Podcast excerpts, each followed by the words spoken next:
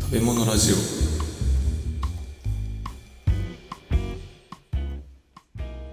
カチャ料理無糖武藤拓郎です武藤太郎です。このラジオは少し変わった経歴の料理人兄弟が食べ物の知られざる世界をちょっと変わった視点から学んでいくラジオ番組です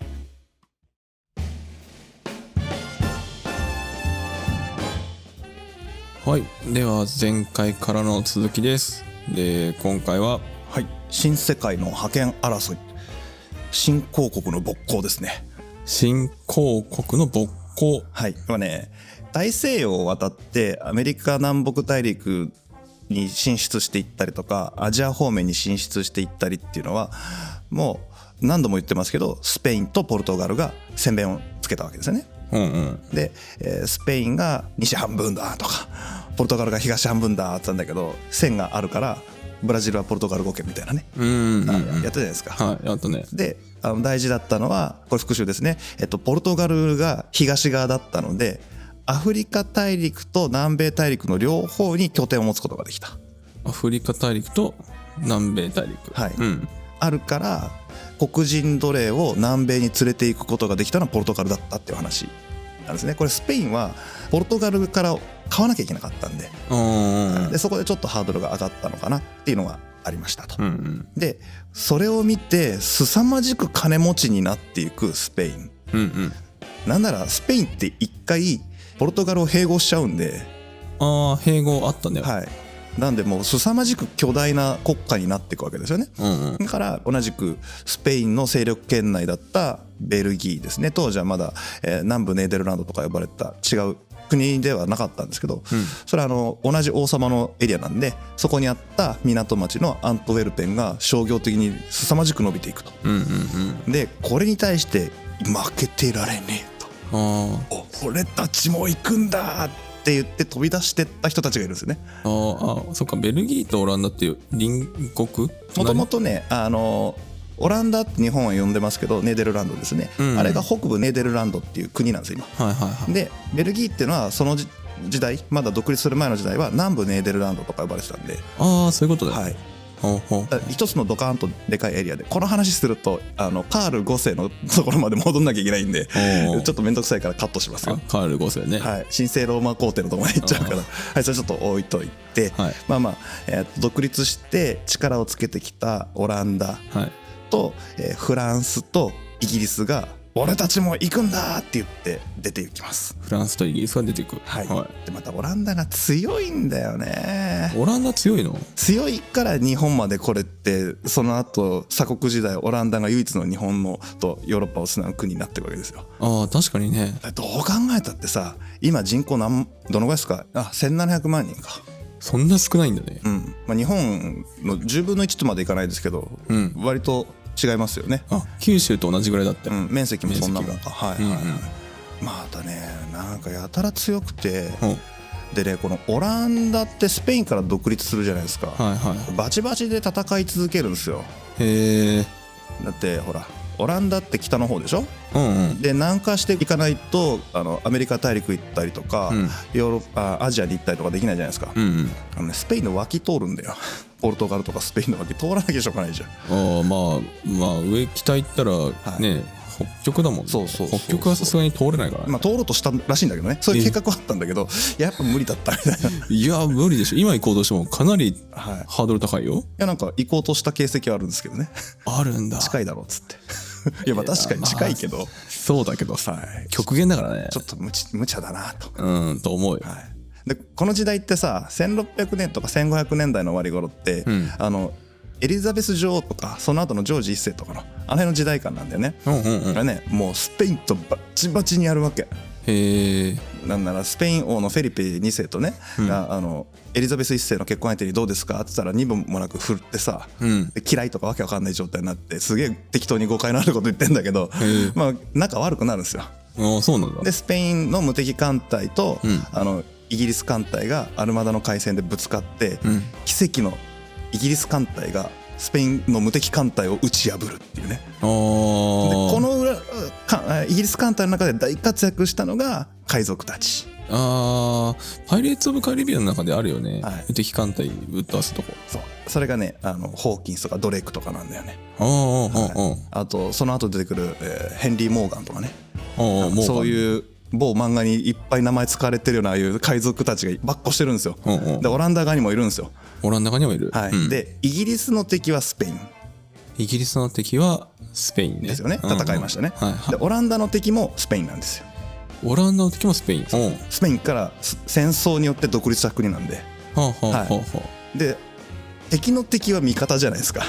あうん言ってみたらうんだからあれアルマダの開戦の時って、うんあのオランダの方にいたスペインの部隊が南下して降りてくる前にスペインをぶったたきたいわけだしうんそこはオランダが頑張って抑えてるんですよはいはいはいでオランダ側からしてもスペイン本国から無敵艦隊来られたら困るわけですよ、うんうんそれをイギリスがぶったたくっていうねああまあイギリス海上だと中間あたりにあるもんねそうでそれをやるために有利に働くためにイギリスはオランダが独立しようとしてる時に裏から金渡してめっちゃ支援してますからねへえそんな感じなんですよああまあ裏でつながってるみたいなでね、これ繋がってるからオランダとかポルトガルとかを経由してイギリスにお茶が入ってきたりとかねコーヒーの文化入ったりとかするんだけどおうおうおう割とね繋がってるんです全部が、ああそこはつながってるんだね、はい、でフランスはフランスでスペインの隣国じゃないですか、うんで、まあ、途中で婚姻関係とかを結んだりとかフランス王家の人がスペインの王様になったりとかっていうふうにはなってくんですけど、基本的にはスペインハプスブルク家、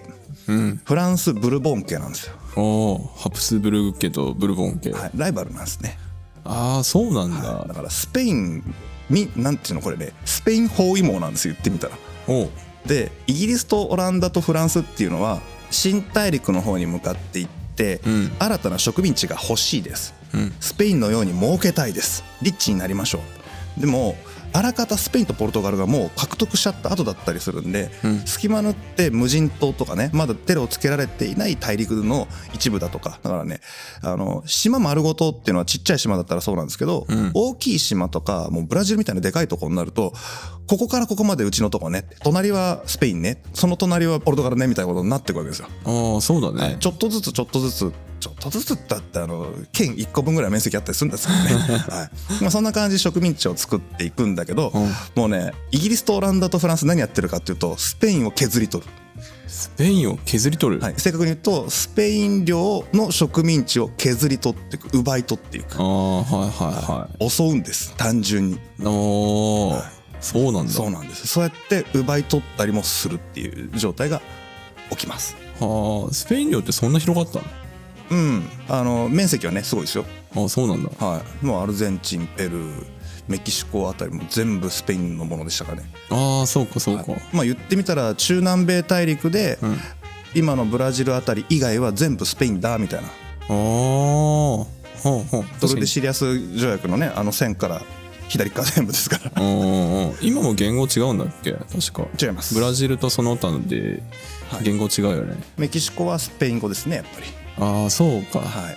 ペルーとかボリビアとかの辺も割とスペイン語圏じゃないですうか、んうんうんうんはいでブラジルだけがポルトガル語、そうだね、はい、っていう感じになってますねあであのアメリカが英語だってのは当然イギリスが入ってったからなんですけど、あアメリカは英語ああそうかイギリスね、はいうんアメリカ合衆国ですねはいはいでこれちょっと時代ぶっ飛んじゃうんだけど今のアメリカ合衆国も全部がイギリス領だったわけではなくて、うんイギリス領フランス領スペイン領っていうのがあっ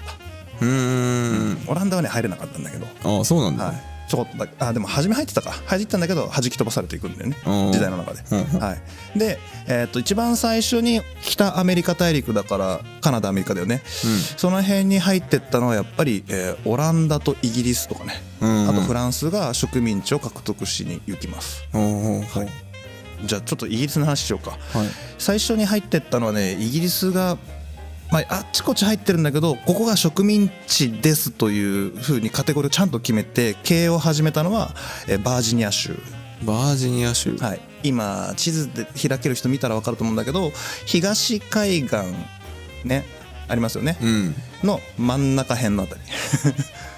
東海岸、はいあとカリフォルニアの方それ西海岸なんあニューヨークの方か ニューヨークの方、はいはいはいまあ、この後ニューヨークの話もしますけど、うんワシントンペンシルベニアウェストバージニアとかありますねうんうんうんあのなんかその辺の真ん中あたりに、えーバージニア州というのはワシントン DC ちょっと下あたりですねああはいははいいはいはい、初期植民地13州のうちの一つ真ん中あたりですねニューヨークのちょっと下がワシントン DC だね、はいはでいそのすぐ隣がバージニア州、うんうんでここに進出していきますうん、うんでこれはねどっちかっていうとあの投資目的でなんだろう無人島を植民地にしていくとかいうのと同じような感覚で、うんビジネス感覚でここを取りに行ってるんですよね。おおそうなんだ、はい、でこれとは別の文脈でマサチューセッツ、マサチューセッツ、これ落ち着いて言わないと噛むやつだよね。ああ工科大学うん、マサチューセッ ツ州お お、ま、マサチューセッツ噛むじゃん、マサチューセッツ州はいうんですねあのボストンあるとこねまんまでやられた感じだよねボストンあるとこボストンボストン、ボストンボストンマサチューセッツ州の中にあるかああニューヨークのちょっと北側なんだら、はい、町の名前ですね、はいはい、これも初期13州のうちの一つですね、うんうんはい、であこれあれだよなんだっけなんちゃらビーストあの「ハリー・ポッター」の前のやつ「ああファンタスフティァックンタビーススティットク・ビーストうん」の舞台になってるのもこの辺ですよねおおそうなんだそうそうそうそうニューヨークとかあとボストンとか、はいい、わゆるう東海岸のね、んんんこういうとこですようね、んうんでこのねえーっとあ地図出るといいですねボストンがでかい町でそこにプリマスとかってあるあるんですよね、えーっと海岸沿いにああプリマスねはい、ここに入植してきたのがイルグリム・ファーザーズ、ヒルグリムファーザーズはい、これね,、えーっとねもう詳しく説明するとめっちゃ長くなるんでざっといくと、これあのピューリタンの集団なんですよ。ピューリタンはどいこで聞いたんだそれえっとね、このシリーズの中で途中で言ってるんですけどクロムウェルによって迫害された宗派カトリックでもないうんお前らイギリス正教会じゃねえだろっておおどこで言ったんだっけ前々回からちょっとここ23回ぐらい前ですね正教徒革命で、うんジェームス一世が王権真実説唱えてでもう英国教会だわーってやってオリバー・クロメルはピューリタンなんですけどこの王様ぶっ倒せみたいなことやるじゃないですか、うんこのジェームズ一世の時に、うんうん俺があのトップだとイギリス正教会のトップだとあんなピューリタンなんか認めねえよって言ってあーああったね、確かに聞いでたぞこの前の時代がなんかプロテスタントになったりカトリックになったりプロテスタントになったりってすげえ揺れる時代なんですよエリザベス前後がね、うんうんでもそのうちにもうその教会のピューリタンのうん信仰者教会の人たちってもうやってられるかこんな国ってなるのねうんうんうんどっちってはいはでイギリス正教派になればさいうん必ず迫害されるしうんうんもうやってられるかって言ってもう俺たち理想の国を作るって出てった先がアメリカのマサチューセッツああそうなんだ、はい、だからそういうね文化とか宗教とかそういうのが大事な感覚でできてったのがこの東海岸でも北の方ねボストンとかプリマスとか、うんうんうんマサチューセッツあたりなんですね。ああ、はいそうなんだはこれが1620年頃いはいで、えー同じようにバージニアを取っていくのと同じような感覚で無人島もちゃんと探しに行くんですよ。おおで西インド諸島で、えー一番最初にイギリスが獲得したのがバルバドス島、バルバトス島はい、ちょっと名前かっこいいよね。うんこのバルバドス島っていうのねここね、えーほらバージニア州先に取ってたから、んバージニアでねあのタバコ産業をやってたんですよタバコ産業そうタバコを作って育ててタバコ作って、うんでイギリスとかヨーロッパに持ってくとめっちゃ売れたと、うんうんこれいいじゃんいいじゃんってこれなんかタバコってやばいらしくて、ん初めはその貴族とかあお金持ちの人たちのなんか変わった面白いもんがあるらしいねファーとかやったんだけどもうほんの10年20年で一般庶民にまで広がるっていうねうんへえそんな広がり方したんだ、ね、したらしくて、うんまあ、中毒性なんだろうねやっぱりおねおであれ大当たりしちゃってさうんでバルバドス島を見つけた時もよしここもタバコ産業で一攫千金やるぞって言って、うんうんタバコのプランテーション作るんだけどほら同じイギリス領でさバージニアがデカデカとそれやってるからうん量は足りないしあの畑って何もそうだけどちっちゃくなるとコストかかるわけじゃんうんで値段でもバージニアに勝てないし、うん結果ねバルバドス島のタバコ産業ってあっという間に衰退するんだよねああまあ大規模農業には勝てんかったってことだねそうそうそうでまあうんなんかいろいろ作ってみてはプランテーションやってみては綿花を育てたり砂糖日々作ってみたりってもうゴニョゴニョゴニョゴニョやってるわけですうよ、んうんでそうこうしてる間にももうどんどん新しいとこ取りに行くんだけど、とうとうですねジャマイカ島をねスペインから奪い取るんですよ おおジャマイカと、普通に攻めてってうんゴリッと奪い取る、ああそうなんだ、はい、でスペインのあの基地みたいなのありますよね、うんうんぶっ壊すへえ感じでゴリッて取っていくああ普通に奪い取った奪い取るでジャマイカ島とかあとキ近隣のセントキッツ島とかリーワード島これ地図見たらいろいろと近くにあるんでうんう分んかるんですけどそれゴリゴリ取っていくっていうのがまあ大体1650年代から70年代くらいかな。うんはい、で同じような時代にオランダもやってて、えっと1620年代の初期くらいもっと前から言ってんだけどね本当はね、うんえー1600年代の頭ぐらいからオランダっていうのは北米、まあ、今のアメリカ合衆国に探検家として入っているああオランダもやっぱちゃんと行ってんだね行ってる行ってる、うんやっぱ強いんだもん海洋国家として強いんだよああそうなんだはいでお金も儲けたいしねうんビジネスやりたいからっていうので行くんだよね、はいはいで、えーななんだっけな、えっとオランダ東じゃないオランダ東インド会社の分社でおおかし、え ーややこオしいなランダ西インド会社っていうのが作られるんですよ、オランダ西インド会社、はいでうんインドっていうのはもう海外って軽く思っといて、はざくっと意味合いとしては、はいだから東側に行く会社があるんだったら西側開拓する会社欲しいよねって言って西側を攻めるための開拓するための会社が作られるああそういう意味ね、で、えーその前になんか探検家が北米大陸行ってたからここら辺いいらしいよって言ってニューアムステルダムって今のねニューヨークのとこに行くんですよおうおうおうでそこにハドソン川っていうのがあるんだけどうんこれハドソン川っていうのはその最初の探検家がハドソンさんだからハドソン川って名前ついてるねあ人の名前なんだそうでししかも面白いのにオランダの会社のオランダの探検家なんだけど、うん生まれはイギリスっていうねよくわかんない ああすごい飛び方したねあの交流があるからかもしれないねああまうあんそれはあるかもね、でそのハドソン川の流域にビーバーとかがたくさんいたんで昔うんうんもう今大変なことになっちゃって絶滅しちゃったけどさその辺りはいなくなっちゃったんだけど、うんうんこのビーバーの毛皮がめっちゃ売れるっていうのでへえ、はビーバの毛皮、だからオールバニーから下のところスタンフォードからずっとニューヨークに向かってハドソン川ありますよね、うんはいはい、地図で見ると分かると思いますが、はい、でこの流域で獣の皮が取れるので、うんそれを現地の人たちなんちゃら民族みたいななんちゃら族みたいなねインディアンの方々と協力して取ってうん加工して出荷しなきゃいけないじゃないですか。うんうんうんで出荷する基地として、えー設置されたのがマンハッタンね、おーマンハッタン、はい、ニューヨークの中にあるちっちゃいとこですよねマンハッタン島とかいうそうそうそうそうまさにそうです、まあ、いわゆるニューヨークっすわ、うんうんうんざくっと言うと、はいはいはいはいここに作られたのが、えー出荷のための港を作るんですよおおそうなんだでそれを、えー、と1626年の時段階ではニューアムステルダムという名前が付けられましたへえでアムステルダムってほらオランダの首都じゃないですか、うんうんだから北米大陸にニューアムステルダムを作ったっていうああそうなんだそういう話なんですよへえでそうこうしてる間にももうオランダもしっかりとあのポルトガル領とかをね襲うんだわ あそうそうスペインだけじゃなくてポルトガルも土地持ってるじゃないですか、うんうん持ってるね、うん、だからブラジルの一部削り取ってみたりとかねへえキュラソー島を削り取ってみたりとかねああそうなんだ、あとブラジルのすぐ北側にスリナムって今ねスリナム共和国かな、うんうんえーとか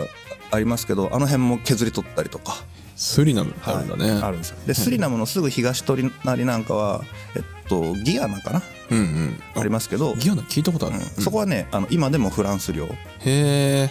なんでしっかりと、うんあのギアナ高地じゃなくてねギアナゴジまあまあスリナムでやって地図開いてもらうとすぐ出てくるよスリナム共和国そうそうそうじゃじゃーんでフランス領ギアナっていうのが隣にありますよねっていうかまんまなんだね地名っていうかまんまです国名っていいのかこれは、はい国の名前ですねはいすごいねベネズエラガイアナスリナムフランス領ギアナっていうなんかすごいフルネームだね、植民地ですよそこは飛び地いわゆる、あ今もこういう名前あるんだねまだね、はい、その国として独立してるのではなくて、うん今でもフランスの領地なんですよそれ普通にあそうなの、はいへえそれ知らんかったへそういうところねあの意外と探すと世界中にあるんですよちゃんとまだえそれはこの時代に形成されてったんですよね、あそうなんだははい、ゴリゴリに削り取っていくっていう、あ初めて知った、うん先駆者のポルトガルとスペインはねやられまくるんですけどまあでもねスペインもポルトガルもやっぱ元が強いんで、うんうんうんはい、ちゃんと対抗していくんですけどねはあ、でこのねあのポルトガルの領地を、えーオランダが奪い取るじゃないですか、うんうんでこのオランダが奪い取ったところで、うんプランテーションを始めるんですよおオランダが奪い取ってプランテーションそうもともとね、あのポルトガルもやってるんだけど、うんあのね、え例えばスリナムあたりでね、ゴリゴリにプランテーション始めたりとか、うんうんでサトウキビ育てまくって、これ儲かるぜってだってどっちかっていうとほらポルトガルよりもさオランダの方があの商売っ気強いんで、おうおうおううん、俺儲かるぜ俺らやったるぜってアムステルダム持ってこうぜってでここで砂糖配ったらめっちゃ売れるやんってガーって頑張るんですよはいはでその時にオランダ人とあとスペイン系のユダヤ人とかがいて、うんで協力し合ってもうゴリゴリにこう砂糖作りまくるんですよねいへえで、まあ、大体ね二十何年間ぐらいはオランダ領としてスリナムがあるおうおうね、あのブラジルの一部とかねうんうんでそうこうしてるうちにねあの1640年ぐらいだったかな、ぐらいにポルトガルがスペインからもう一回独立するんですよへえそうするとこうもう一回復興させたいわけですね、ああそうかそうか、うん、で今度ポルトガルがねあのほらお姫様がイギリスに嫁いだりなんかしてさあああったね協力関係になるじゃないですか、うん、前回あたりあったねでポルトガルが「オラ!」って巻き返しにはがって、うんでポルトガルがもう一回そのオランダから奪い返すとかほうおうでオランダ人てめえら出てけバーンみたいなあ出て行かされるんですよあうんで出て行かされたんでどこ行こっかなって言ってほらもともと砂糖プランテーションやってる人たちなんで本国帰るよりもプランテーション欲しいわけですよそこで経営した方がいいわけですよ、うんでどこ行ったかっていうと特に奴隷のようなその労働者ですね、うんあのすぐ近所にバルバドス島があるんでおバルバトス島さっき出てきたあのイギリス領ねうんそっちに行くんですよ、あそっちはい、地図で見ると分かるんですけど割と近いんで、あそうなんだ、はい、で行ってうんしたらささっきも言いましたけどバルバドス島ってタバコでなんとかしようぜって言ったらいまいちだったなみたいなうん感じで、大した産業を飲めなかったんですねそうそうでしたねはいしたらあのゴリゴリに砂糖プランテーションをやっていた監督とか労働者がうんブラジルとか他のところからね、えースリナムとかその辺からうん追い出されてバルバドス島に来るんで、うんしかもオランダとイギリスもともと仲いいんで交流もあるし、うん一応教えてあるかっつっておでオランダ流のブラジル流の砂糖プランテーションの仕組みをバルバドス島に移植するんだよね、あそうなんだ、でこのちっちゃいちっちゃいバルバドスがなんと凄まじい砂糖の生産量を誇るようになってくるへえなぜかというと島の大半を砂糖プランテーションにしてしまうからマジかこれねもうねこれがモノカルチャーって呼ばれる世界なんだけど、うんあのね生活物資としての野菜とか穀物とかはもういらねえそんなもんって言ってああ砂糖以外作んなっていう状態になっちゃうそんな感じなんだどうやって生きてきゃいいんだよ俺たちはみたいなへえでこれをバンバンバンバンあっちこっちに作るわけですうね、んうんうんうんでこれで儲かるのはプランテーションの持ち主であるプランターだけ、へえあプランターだけうん、プランターが儲かるための仕組みなんだよねえまあここでいうプランターっていうのはその領主というかその持ち主、持ち主ね、はい金持ちになってった人、うんうん元貴族もいるいるけどねそういう人たち、でこれができた背景っていうのはやっぱね大陸から渡ってきたオランダ人とかそのユダヤ系の人たち、んこれがすごい大きいんだけど、実はねそのブラジルの製糖業っていうのはこのエリアで最も早く技術力が上がっていっててねこのエリアっていうのはそさうっきそののね島国で、島とか、えーブラジルとかいわゆる南米中南米あたりね砂糖を作ってる人たちにとってはそれまでってさ奴隷使ってゴリゴリ頑張って働けよだったんだけどちょっと効率よくしたいよねうんうんうんいう話になってくるんですよ。はいはいであの奴隷が常にバンバン持ってこれるようなところはいいんだけどそうじゃないところもやっぱあるからほら、えーだいぶ前に言いましたけどしもう毎回島食い潰してさ、うんえげつないことになってあー結局木燃やし尽くしてなくなっちゃったみたいなことやってんじゃんあやってたねブラジルってさ資源めっちゃ豊富なんでおーおーおー木いっぱいあるし木めっちゃあるね水いっぱいあるし、うん土地めっちゃ広いし、うんうんしかもその土地肥沃だし、ああそうなんだうん豊かにガンガン育つじゃんうんうんでこれもうちょっと効率よくやったらもう砂糖バンバンできて儲かるよねって言ってまず動力を人力だけじゃなくてね水力とか、うん水車作ってさ回したりとかあと家畜にぐるぐるぐるぐる、ま、あのネジみたいなの回させてさそれを動力にしたりとか、うんうんうんちょっと機械化されてくるんだよね。へ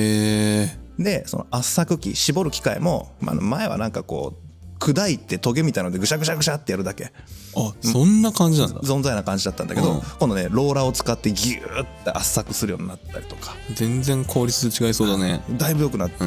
で煮沸してさあのなんだ煮て凝縮させたいわけじゃん。うんで固形を取り出すよねその時のやり方も1個の釜で炊いて終わったらこぼしてってやると効率悪いから複数の釜を用意してねうん全部炊いといて順番こにだんだん濃度とともにこう入れ替えていくっていうのをやると一番最初の釜っていうのはずーっと継ぎ足し継ぎ足ししてればいいわけじゃんああ、確かに。だから効率がいいわけですよおうおうおうしかもその煮沸する煮る工程が目で見て分かりますよね1番釜にどのぐらい入ってる2番釜にどのぐらい入ってるこれ監督の目から見てパッと見て分かるじゃないですかうんうんうん。どこの効率がよ良いのか悪いのかっていうのは監督その場でパンと判断してお前あっち行けお前これやれってできるんでめちゃくちゃ効率上がるんですようんね。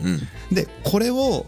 開発してって考えついた人たちっていうのはまあ監督なのか奴隷労働者なのか分かんないですけど実はこのブラジルにやってきた、えー労働者っていうのはね、えーサントメ覚えてるかなえっと奴隷の輸出拠点になった西アフリカの先のちっちゃい島。うん。うんうんうんこ。のサントメがもともと最初に砂糖プランテーションやってたので、うんうん。時代的にこっちの方が先輩じゃないですか,、ああ、そうなるね。そこにすでに熟練のあの奴隷がいるわけですよおう労働者としての奴う隷んその人たち移植してきてるんでああ、そうなんだ。あサントメに比べてこっちの方がめっちゃ広いしいろいろ資材あるから、こんな工夫できるんじゃんあんな工夫できるんじゃんって言ってああバ。リバリ開発していくんだよね確かに、あの初期のあ前半の方であったね、うんあの奴隷をその南アフリカから南米にん持ってくるっていうのがあったよね、確かに話でねそうでその中でもこう手慣れた熟練校みたいな人たちがうんブラジルに行って、でそのそこでさらに新しい仕組みが考え出されて、うんうんこの仕組みをたまたまオランダがポルトガル領を襲撃したことでオランダ人がし知るうん自分たちのものにしていく、まあ、言っても24年間征服してるんで、まあ結構長いね、結構あるんで取り入れていくわけじゃないですか、はいはいで技能士としても優秀になっていくわけですよ、うんだっておギャーと生まれたら24歳になっちゃうわけだからまあ確かにね二十歳から始めたら44歳ですよ熟練だね熟練じゃないですか、でこの人たちが追い出されて、行く先ねえからっつってバルバドスに行くわけじゃないですか、うんそしてここでゴリゴリにビジネスをやっていくっていうねああそういうことかでこれがイギリスがこう植民地を広げていく時にいける砂糖いけるってなって、ん植民地バンバン広げていくんですよねうんうんうんでジャマイカ島も取るしっていう風に言ってジャマイカ島ってねあの地図で見ても面白いんだけどあの結構平地多いんですよキューバもそうだよねジャマイカと、そう山もあるんだけど山よりも割と平地が多いような感じへえそうなんだ特にねキューバの方が極端かなあ、そうジャマイカとあそっか平野で山ちょこったりそうそうそうなんですよキューバもなんかキューバもなんか平野のイメージだけどねそうなんですよもうすぐ隣なんでね、うんうんうんはい、イスパニオラ島とさキューバ島とジャマイカ島って本当隣り合わせのカリブの島々ですよねはいはいはいだから割とねこの辺り山もあるんだけど比較的平野部が多いんで、うんこの砂糖プランテーションやるには砂糖だけじゃないけど、プランテーション系としては非常に適した土地うーんなんですよね。そうなんだはい、でここで大規模プランテーションあのちっちゃい10人20人の規模じゃなくて数百人レベルのでかいやつバーって作っていくんですよね。うーん今ねもう土地勘を得るためにね、うん Google Earth を開くっていうねいいじゃないですか。うん、おーいいねこういうね立体感があって立体感のあるねはいはい皆様ねあのこれこういうの見るときはなんかもう Google Earth の方が向いてんだろうねうん立体感が分かるとねこうその農業的なものを見るときにも非常に良いと思いますよ、うんうんはい、でちゃんと山もないわけじゃないんで水もあるし、んえー木材も手に入るっていうのは結構重要かなと思いますはあそっかそっかでここで作られた粗糖ですね、外、うんうん砂糖の元になってる粗糖ね、はいはいはうい、ん、これを、えー初めはねここ、えー植民地で製糖してたらしいんだけど、うん劣化するなとか輸送めんどくせえなみたいになって、うんもうあのアントウェルペンがやってたように、もうじゃあもうブリストルとかロンドンとかで正当すりゃいいじゃんって、うんうんうんそうすればすぐそこで売れるしだってさロンドンは、んもうコーヒーハウスがアホほどある時代になってくるんでもうこの後ああそうかそうか、で持はいはいってきゃいくらでも売れるわけですよ大量消費してるからねそうでね面白いのはこの後ねあー細かい数字ちょっと省きますけど、んイギリスが自分の領土の中で植民地で砂糖いっぱい作るじゃないですか、うんでそれを本国持ってきますよね、うんうんで本国で消費しきれない分は当然もう一回輸出するわけです他のヨーロッパの国にほうオランダとかベルギーとかフフランスとかドイツとかに持ってって買ってってやったら商売になるじゃないですかうんうんでそれもやってるんだけどどんどんどんどん砂糖の生産量増えますねうん増えてったら輸出量も増えなきゃおかしいじゃないですかそうだね。そんなにな何万トンとかそんなに増えてもそんなに砂糖食えねえよってならなきゃおかしいのに、うん。それねあんま増えないんだよ増えないんだ。それはなぜかというと、うんイギリス人の砂糖の消費量が爆上がりしてくんで この後ああ、そこで割と消費しきっちゃう。そうだからもう作っても作っても作っても全部イギリス人が砂糖を食うみたいなねへえ。だってイギリスそんな人口いないでしょ。言ってもでそれでも砂糖消費できるっていうすごいね。すごいのよはもうねあのイギリスが植民地帝国を築いたおかげで、あ。うん。だから前にちょっとイギリス人砂糖を飲むとかって砂糖を食らうとかって話しましたよねしたね。もうそれはこういった 背景があったから成立してるって感じああ、まあ、言葉の通りなんだね、本当に。飲むようにた食べてたんでしょうん その、カレー流動食説みたいな感じで。まあだってお茶に砂糖バンバン入れて飲んでるからねああ、入れてたね。凄まじい量を消費するわけですよはあ、そうだよね。結構な量だよね。この生産量っていうと。でコーヒーハウス出てきたのが1650年くらいなんで、うんジャマイカと獲得したのは55年でしょ、うんうんうん。ドンピシャなんですよ、ああ、本当だね。でコンビニよりも多かったコーヒーハウスの全てが砂糖を 消費してくれるわけなんだよああ、そうだ ね。あの、アホみたいな人口の割合とね。だバルバドス島とジャマイカ島の砂糖はみんなあのお茶に溶かされてコーヒーに溶かされて飲まれていくと、はあ、じゃあ、僕らが想像してる砂糖の溶かす量とはちょっと違うのかもしれないねか。もしれないしあの頻度も違うかもしれないしああ。なんですよよく健康を害さないねあーですねあの結構ね重要なもともと薬の概念もあったけど、うん栄養ドリンク的な部分もあるしあのなんだろうね栄養源なんですよああまあそうかもうそんなに食品というか作物が豊かではないうんのかな、それはあると思いますよあのだいぶ北の方の国ですしねああそうで、ね1600年代っていうのは地球全体が寒冷化するタイミングなわけですねやっぱね中、えーとまあ、日本に置き換えると分かるけど、えー、と鎌倉時代から室町に移って江戸時代に向かってだんだんと海岸線が遠ざかっていくうんうんこれってあの世界的に起きてることなのでうんあれはあのグリーンランドのジャガイモ行ったのはまあだ似たような時期えもうちょっと前かもうちょっと前か、うんもう一個な前アイのルランドかなアイルランドか、うんまあまあでもほらコロンブスが行ってジャガイモが来るわけだからああああじゃあそんなに遠くはないかぶってるぐらいの時代よああはいで、あはいはいえっとアイルランドの話でいくとあのアイルランドじゃがいも大飢饉ってありましたよねあったねであの時にいろいろとイギリス本国がとかって揉めてましたね、うんうんその時の政策を舵取りしてるのがオリバー・クロムウェルなんでまさに名誉革命の時代政教と革命の時代あそうかそうか、はいこのそそのくだりでこの間も出たもんねそうでクすロムウェルって、はいうんだからまんまかぶるんですよ、まんまかぶってるね、でその子に砂糖がバゴッと入ってきて、でアイルランドとかの方にはあんま行かないんだけど、ロンドン子たちは朝食にはなんかパンじゃないけどおかゆみたいなやつとあと砂糖入りの紅茶を飲むっていおおう砂糖入りのお茶で元気を充実させてそこから働くぞみたいなうんうんうんま感あじになってくるんですね、重要なカロリー源だねそうですね、うんはいという時代感はあなんですねでここでめっちゃすげえのがうんあのね砂糖プランテーションで利益を生み出すのってのは当然砂糖の売買なわけですよねうんでロンドンに持ってって売る、うんうんあのグラニュー糖とか売るわけですようんですげえのがこの売り上げのほとんどが利益になる、えほとんどが利益になるうんこれなぜかっていうとこれラム酒につながる話なんだけどうんうん砂糖を作る時に糖蜜っていう副産物ができますよねうんうんうん黒っぽい黒っぽいですねこれ捨ててたんですよ捨ててた捨ててたか砂糖として使っあの庶民の安い甘味料として使われてたりとかあいう感じじなんですよ。はいまあ、あんま捨てはしないんだろうけど。で、これをいいじゃんっつって、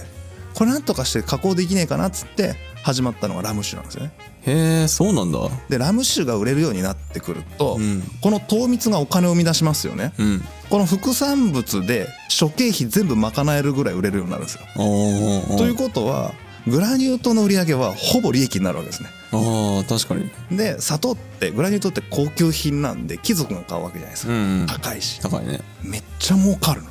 ボロ儲けやねボロ儲けう。んしかも人件費払っとらんしねこの人らねほぼおー奴隷の購入費用とあの食品代ぐらいはかかるけど給料払っとらんからあそうか奴隷だから給料という概念がないそうなんですよボロ儲けしていくんですねこのプランターの方々っていうのははもう現代人から見たらなんじゃこいつらっていうふうにしか見えませんけどね、あうんはい、そういうことが起きていきますすごいねはいなんですよねはー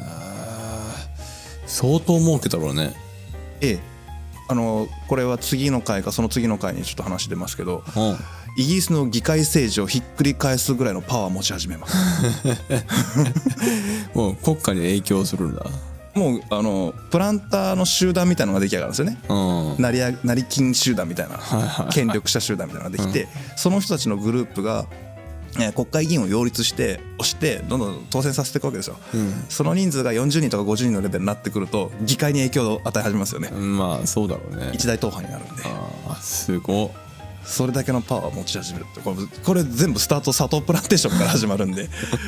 やばいんすよ砂糖っておーだいぶ影響してるね白くて甘いあんなにこうみんながほっこりするものなんですけど、うん歴史の裏側はもう黒い黒いねもうなんかツイッターでさ、うんえっとタコのマフラーさんがちょうはどい昨日かな、ツイッターしてたけどえっとね12話のねシェアのあのリツイートでうんもらってるんだけど、マザーグースのうん「女の子は何からできてるお砂糖にスパイス素敵なものすべて」っていうくだりの中にそのくだりの歌があるのうん歌の歌詞としてうんだけど食べ物ラジオを聞いてからだとだいぶ印象変わるって 砂糖もスパイスも力で奪い取ってきたものじそゃう素敵なものの中身を知るのが 怖い、それで女の子ができてるってなんか違う意味に聞こえてきて怖いな、うんあしかもこのマザーグース俺何か知らなくてあであのハンプティ・ダンプティとかもあそうそう含まれるでしょうんうんでこれイギリスのあの伝伝統っていうかあの童謡ああうん童話っていうのかな童話を歌にしたやつがマザーグースの中中であるっていう話で、はいこれをねイギリス人が作ってるっていうのはまたねシュールだよ、ね、シュールだなと思ってしかもこれ童謡で伝わってきてるっていうのがさ、うんうんしかも1000いくつとかだったかな1600とか1700円とかでまあ,、あの出どころ不明なやつが多いんだけどもちろうんうんん童謡なんで、っていう話を聞くとあれこれ作った人どういう思いで作ったのかなと思ってね本当よねおもろっと思ってちょっとねじゃあその闇の部分をちょっと解説しときますか、まあ、聞きたくないかもしれないけど闇の部分でもそのプランテーションが作った社会っていうのはどういうものなのかっていう話を知っといた方がいいと思うんだよねおお闇の部分ねえこれが次の話になる次の話一回切りますかそしたら一応ね40分になったんで、あはいえーそろそろね切りたいっていうのもここ数回はい30分ぐらいで、から40分ぐらいで編集したじゃない、はいはい俺の負担が違う楽お週に1回に増えても 平気楽なのよあじ1ゃあそう回しがましょうじゃあ次行きましょう2時間はやばいはい あじゃあ次回はプランテーションが作った社会というところですかねはいということで今回はこの辺で終わりたいと思いますありがとうございましたはいありがとうございました